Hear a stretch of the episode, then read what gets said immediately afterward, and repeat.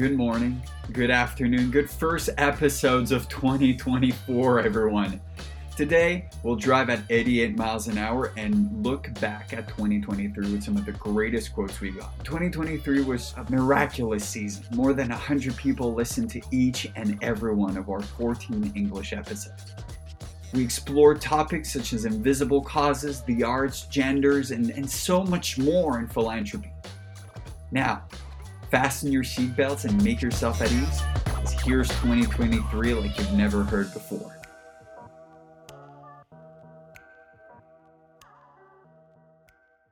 Uh, we have a very generous system of tax incentives for giving in this country, and we are speaking to each other on National Philanthropy Day. So I want to acknowledge that that you know we actually do have a very generous system of incentives for giving, and it has generated not only uh, a significant amount of giving by Canadians, but the creation of foundations uh, in Canada, which have been steadily growing since I uh, entered the field in 2001. So we have set up a program where we give these young researchers money for three years to conduct the research. They tell us what they want to do. Our, our board looks at it and says, okay, fine, that's within our domain and we give them three years of money. So we have now supported the hiring of 36 researchers here in Montreal. Really, and you know, the focus was to create a national network, start talking to each other, start leveraging resources across the country, and and increase our relationship with the federal funding landscape and that is what has happened since that point and so that in itself has really created huge shifts in the funding landscape for 2S LGBTQ organizations. Of course, that's at you know the a government funding level right? A federal government funding level. Now there's upwards of 100 million dollars in investment into 2S lgbtq community organizations locally and internationally. But that's that's a huge increase in a short period of time. And so from those eight to nine organizations, we now have probably 35 to 40 2S LGBTQ specific organizations that exist. There are nearly, what, nearly 10,000 foundations across Canada now? Yep, that's um, right. That that's right. have over $2 billion of assets. Is that Oh, much more, much more, more than two billion yeah. in assets. Much more. Yeah, yeah. We're talking closer to fifty billion 50 in billion. assets. Okay. Yeah. The size of Chez Doris now. Uh, so before the pandemic, so we went from being 11 employees when I started.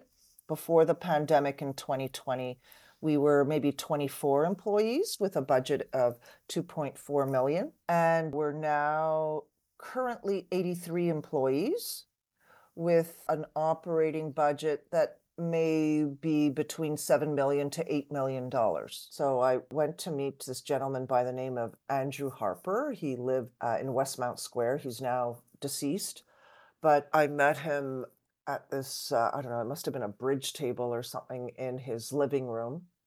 And he says to me, "So, how much do you want? Like he's going through my finan- our financial statements and asking me questions and asking me questions on how much I make as well, you know. And uh, I said, I, I'd like one million two hundred and fifty thousand dollars. And he goes, I'll give you a million. Okay, I'll take it. Philanthropy's role needs to be to partner with government, to fill in the gaps, to develop programs that are more tailored to specific needs and to do advocacy work, to foster cultural change. Philanthropy is never going to be able to compete with the federal government's big income supports. It's never going to be able to compete with provincial programs that uh, provides health and, and, and physical care for seniors.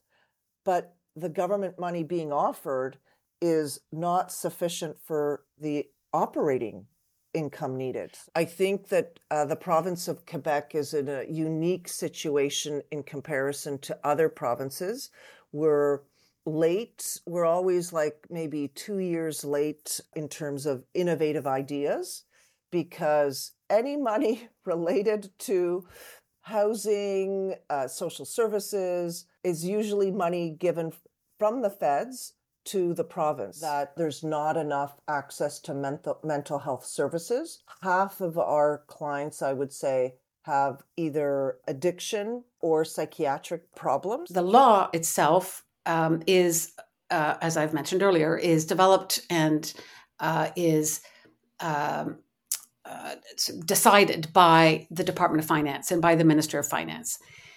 Well, their concern and their mandate is to protect the fisc. In other words, to through the tax system, they are looking at how uh, public monies can be collected and protected uh, and used for the public good. Uh, and that means that the law is actually framed to prevent problems, not to encourage or, or, or sustain or help the charitable sector to flourish. That's not how the law was ever thought of.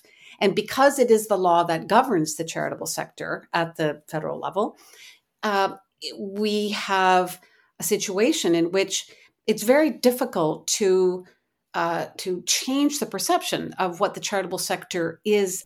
Does or can philanthropy help create a safe space for the LGBTQA2 plus community? Yes, I do think that philanthropy can play a role. I think that there's uh, much more work that needs to be done in philanthropy to be at the right space and a safe space for the 2S LGBTQ2 plus community. And so I, I think there is uh, work that can be done on language. I think there's work that can be done on sharing intention of funding. And this goes across all diversity as well. So much of philanthropy is not going to diverse led leaders and communities. And so there's this kind of bigger shift that we need to think about as a as a community. Understanding the language understanding the acronym understanding pronouns that's so important.